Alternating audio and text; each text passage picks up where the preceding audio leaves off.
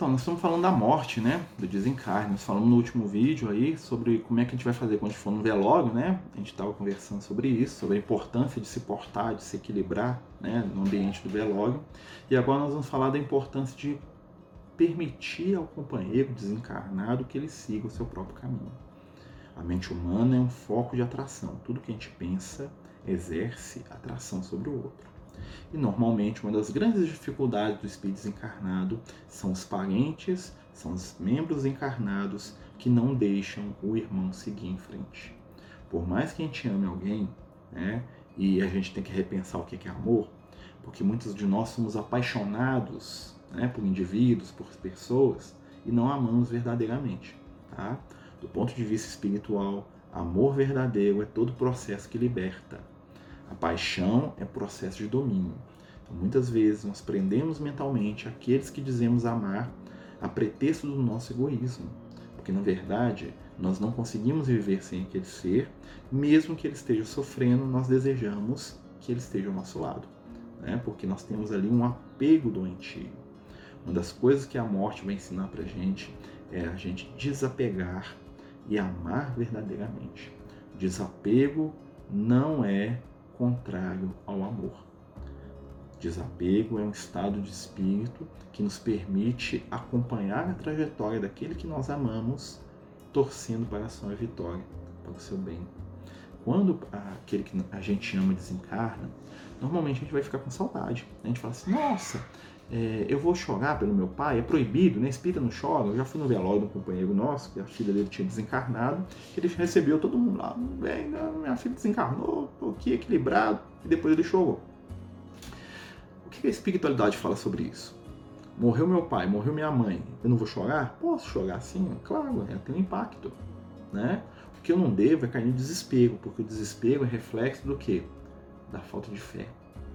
O desespero, leva à, raiva, ao ressentimento, à amargura, à depressão, né? A saudade é sempre positiva. Até Jesus chorou por Lázaro, né? Se a gente for estudar isso mais profundamente, a gente vai ver que tem algumas situações muito interessantes. Entretanto, né, se a saudade é sempre benéfica, o apego é sempre tenebroso. Vamos nos lembrar, gente. Normalmente, aquele que mais sofre com a morte é aquele que tem menos fé na vida futura. Por isso que a gente sempre fala assim, ó, quer se preparar para a morte de alguém, não é você ficar pensando, ah, que vai morrer, como é que vai ser, aquela coisa toda. Se prepara para a morte acreditando na continuidade da vida. À medida que a gente vai se espiritualizando, que a gente vai desenvolvendo os nossos fatores espirituais, a nossa visão de imortalidade, que a gente vai acreditando que existe vida depois da morte, que os espíritos estão conosco, que Jesus né, prometeu para a gente que a gente ia encontrar né, com ele num, na casa do Pai, né, que existem muitas moradas, que são os planos diferentes do universo. Quando a gente vai introjetando isso de verdade, aí nós estamos nos preparando para a morte. Se preparar para a morte, na, na, visão de alguns, como a gente já falou, né, é ficar imaginando como é que vai ser. Não fica imaginando como é que vai ser a morte, porque você vai ficar saturado daquilo. Mas trabalha na sua intimidade, a sua fé na continuação da vida. Porque na hora que a morte chegar, de alguém que a gente ama, e vai acontecer, porque acontece com todos, né? Nós vamos estar preparados para lidar com isso. Muitas vezes, né, o processo de desencarne é uma prova para aqueles que ficam. É uma prova para a nossa fé, é uma prova para a nossa esperança, e é também né, uma oportunidade da gente movimentar algumas situações que muitas vezes com algum, alguém que a gente tem dependência ao nosso lado, nós não fazemos. Então a espiritualidade permite que nós passamos por esse processo não sem receber o consolo. Qual que é o consolo? São as palavras dos amigos espirituais.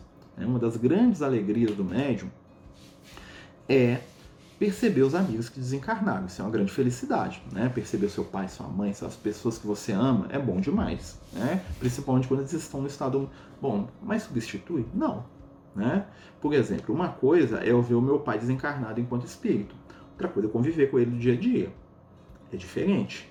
Mas vocês vão concordar comigo que é extremamente consolador saber que ele continua existindo, mesmo que ele não esteja, vamos dizer assim, encarnado comigo, né? Aqui na Terra.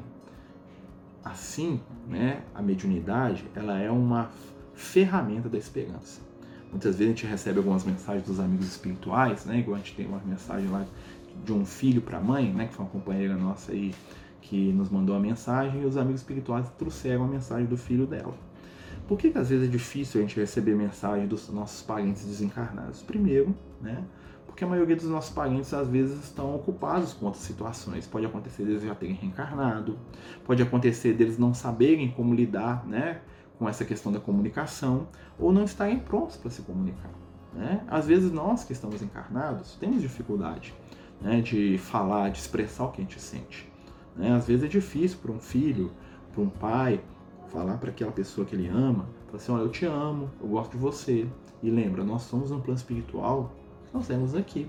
Então, se as pessoas às vezes têm dificuldade de lidar com essas situações aqui encarnados, às vezes vão ter no plano espiritual.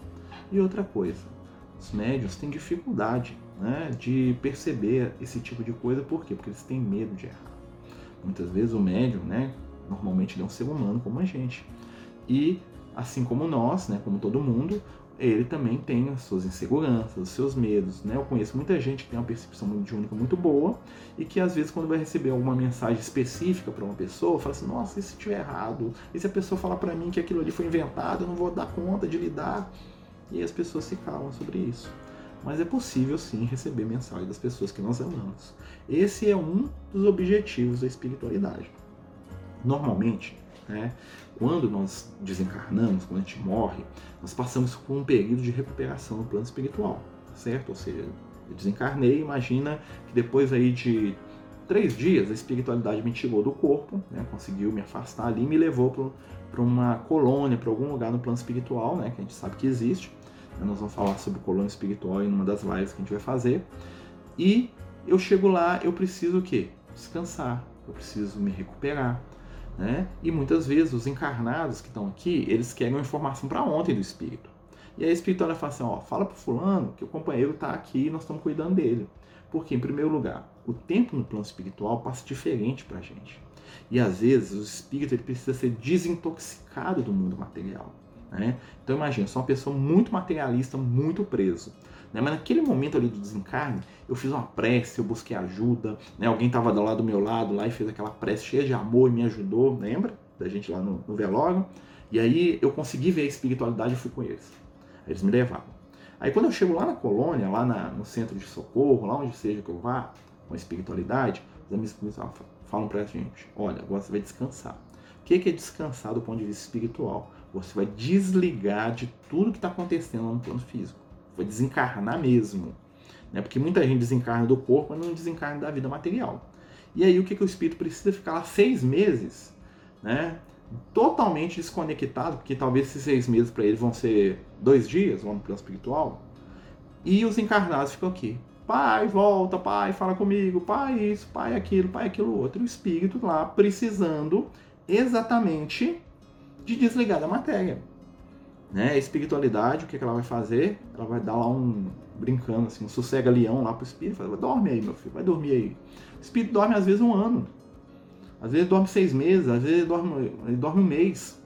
Exatamente para a família, para as pessoas que são vinculadas, que não sabem ainda lidar com a separação, poderem se acalmar e deixar o espírito seguir.